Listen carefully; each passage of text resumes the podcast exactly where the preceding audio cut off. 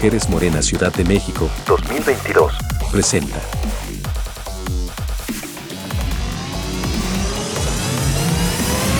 Un espacio a favor de la construcción de una sociedad transformadora y participativa que nos permita contribuir en la política por la paz, democracia, justicia y ética para todas. Escucha a Angélica García y a nuestra invitada, Pamela Ruiz Juárez. Es un placer darte la bienvenida a este espacio dedicado exclusivamente para ti y que es creado por un excelente grupo de colaboradoras y colaboradores. Recuerda que al final de estos podcasts puedas sentirte conectada con la información y que le saques partido en beneficio a tu formación política. El día de hoy comparto este espacio con una gran invitada que nos platicará acerca de uno de los grandes retos que deben resolver las mujeres para hacerse oír en entornos dominados por los hombres. Me refiero a la autonomía. Así que no te vayas, quédate conmigo porque tenemos una gran invitada y un gran programa. Ella es Pamela Ruiz Juárez. Iniciamos.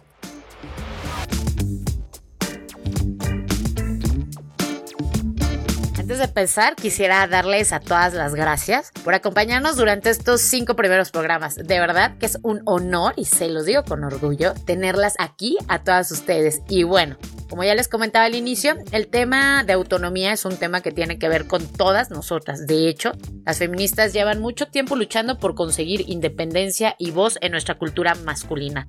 Por lo tanto, la autonomía es una cuestión que hay que abordar para asegurar nuestro lugar en la sociedad. Pamela, antes de que empecemos, ¿cómo estás? Me da gusto tenerte de vuelta. Hola Angélica, muy bien, muchas gracias. Un placer como siempre compartir este espacio contigo y formar sobre todo parte de este gran proyecto de la Escuela Itinerante de Formación Política Morena Mujeres de la Ciudad de México. Envío un enorme saludo a quienes nos siguen y nos escuchan. Muy bien, Pamela, ¿por qué no nos platicas un poco sobre la autonomía y la lucha constante de las mujeres por deconstruir los estereotipos de género? Claro, Angélica. Bueno, la comprensión de la autonomía desde una perspectiva feminista va más allá desde la perspectiva personal o individualista, ya que debe incluir a la sociedad y al contexto social en el que nos desarrollamos, pero sobre todo el contexto de la sororidad entre mujeres. Este es eh, el contexto, es el proceso de construcción de la autonomía, que no ha sido una tarea fácil para las mujeres, sobre todo para las feministas y para quienes nos dedicamos a estudiar el tema, puesto que primero se deben de construir los estereotipos de género que han permeado durante los inicios de la humanidad, la construcción, pero sobre todo la identidad de todas las mujeres, ¿no? Esto que nos dice cómo debemos de ser las mujeres y qué tenemos que hacer las mujeres. Sí, claro, empezando por la imagen del hombre que ha estado fuertemente asociada a la patriarca como símbolo de poder y control sobre cualquier otra identidad. Y como mencionabas, para cambiar esta dinámica hay que desmontar la idea de que la masculinidad es sinónimo de poder. ¿Cuál es la postura de Marcela Lagarde? Sí, hace algunos años la doctora Marcela Lagarde expuso en su libro Las claves feministas para liderazgos entrañables el tema de la deconstrucción de las mujeres. Si bien eh, la palabra deconstrucción aplica un amplio espectro de definiciones mucho más profundas, lo que Marcela Lagarde quiere explicarnos a las mujeres es de cómo construirnos desde otra manera. Em, podríamos decir este tema de que antes las mujeres, ¿no? En los años 70 pues no podían usar pantalones y una mujer que usaba un pantalón, como recuerdo María Félix alguna vez se lo puso y fue súper criticada, ¿no? Ahora, gracias a estas mujeres que empezaron a hacer estos cambios, ahora las mujeres usamos pantalón todo el tiempo y no se ve como algo malo. Esta es una deconstrucción social, pero más allá de eso tendríamos que ir a las deconstrucciones personales para fortalecer nuestra autonomía. A veces escuchamos en la calle, oye, hasta que te vestiste de mujer porque traes un vestido, ¿no?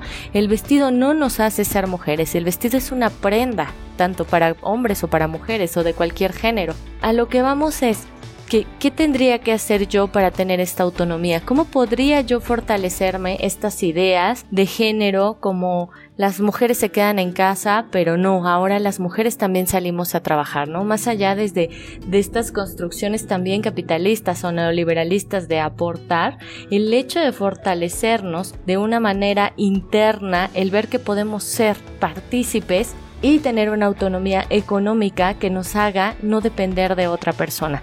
A esto es a lo que Marcela Lagarde se refiere con deconstrucción de las mujeres. Voy a poner otro, un último ejemplo para aclarar esto. Es como el tema del amor romántico, ¿no? Se nos ha dicho que las mujeres tenemos que esperar a ser elegidas por un hombre para poder casarnos. Pues entonces, hacer una deconstrucción de estas estructuras y de estas ideologías patriarcales que han sido puestas o impuestas por los hombres hacia las mujeres tienen que ver con esto, con una forma de controlar a las mujeres. Nosotras al deconstruirnos como mujeres fortalecemos nuestra toma de decisiones y ese es el principal objetivo de la autonomía feminista. Si bien la autonomía es un proceso que se da a lo largo de la vida de las mujeres, no es un proceso que pueda darse por completo, sino que traspasa cada uno de los ámbitos relacionados de las mujeres. Por ejemplo, hay mujeres que se desenvuelven a la perfección en sus decisiones respecto al ámbito profesional pero en las relaciones familiares o de pareja continúan dándose desde la construcción patriarcal. Entonces, ¿cómo puede la autonomía transitar todos estos ámbitos de las mujeres? ¿Nos podrías mencionar algunos ejemplos? Bueno, Angie, eh, nuestras situaciones particulares pueden ser también muy diferentes. Eh, como mujeres compartimos intereses y necesidades que son comunes para nuestra condición de género, mas no son las únicas tenemos que fortalecer nuestra autonomía, nuestra autoestima y nuestro liderazgo, pero también como equipo, como grupo, entender que las mujeres, ¿no? Estamos construidas desde esta patriarcalidad eh, por, por lo que se nos ha impuesto socialmente, que las mujeres debemos enfrentarnos unas a otras y demostrar quiénes son las, las mejores, ¿no? Eh, voy a retomar un ejemplo anterior del que hablábamos del amor romántico en el cual las mujeres tenemos que siempre estamos eh, eh, contraponiéndonos con las otras, hasta por el amor de los hombres para ser elegidas, ¿no?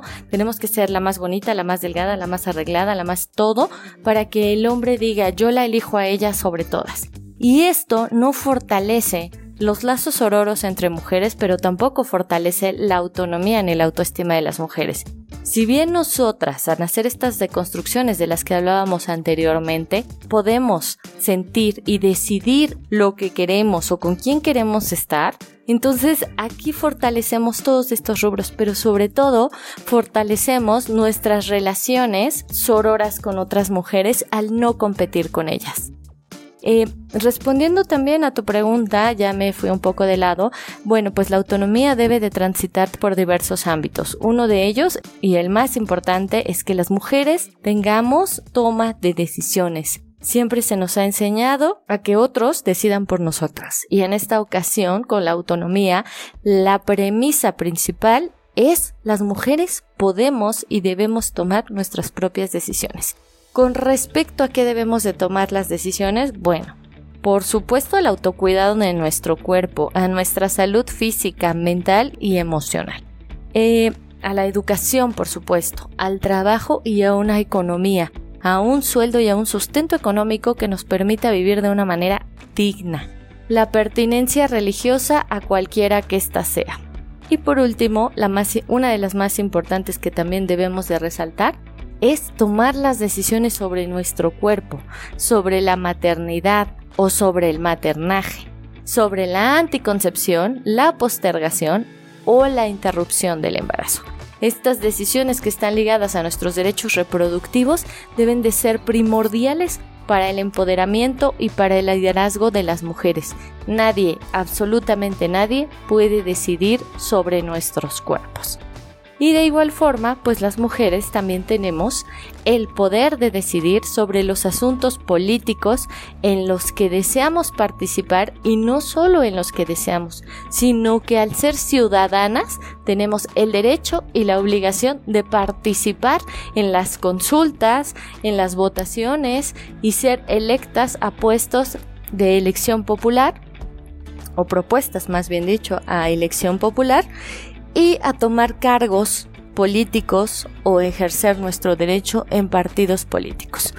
Eh, también eh, tenemos otro punto, ¿no? Que es el tomar las decisiones en las relaciones familiares. Así como considerar la influencia y las afectaciones emocionales y personales que derivan de este trabajo de cuidados que se encuentra dentro de los hogares y de este lugar que debiera de ser el más seguro, los altos niveles de violencia. Nosotras podemos decidir y decir ya basta.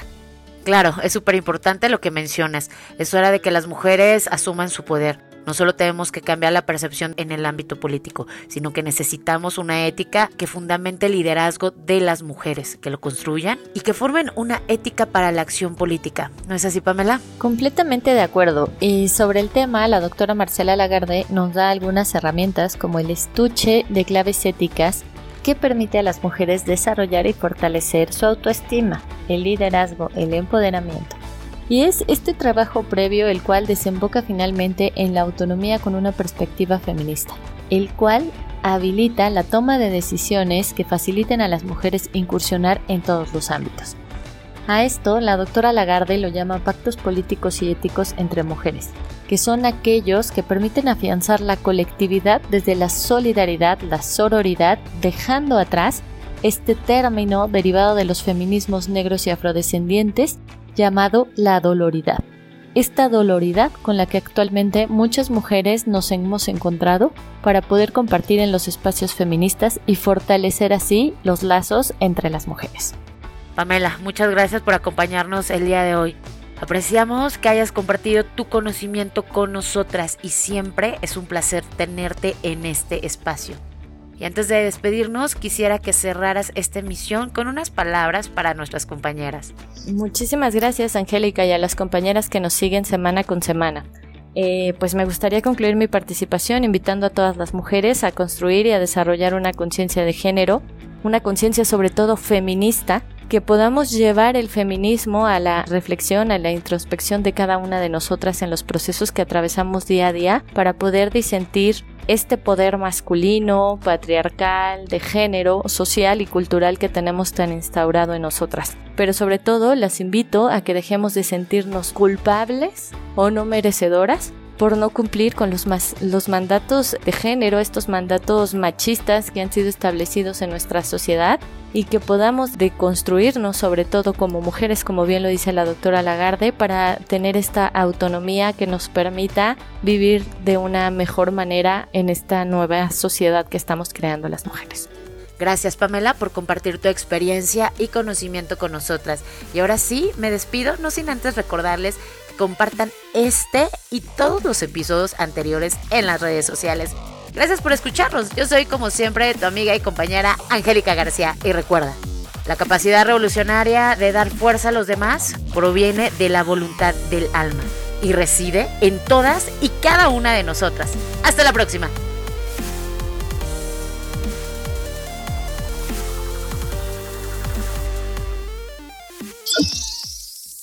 Este contenido fue presentado por la Escuela Itinerante de Formación Política para Mujeres, Morena, Ciudad de México.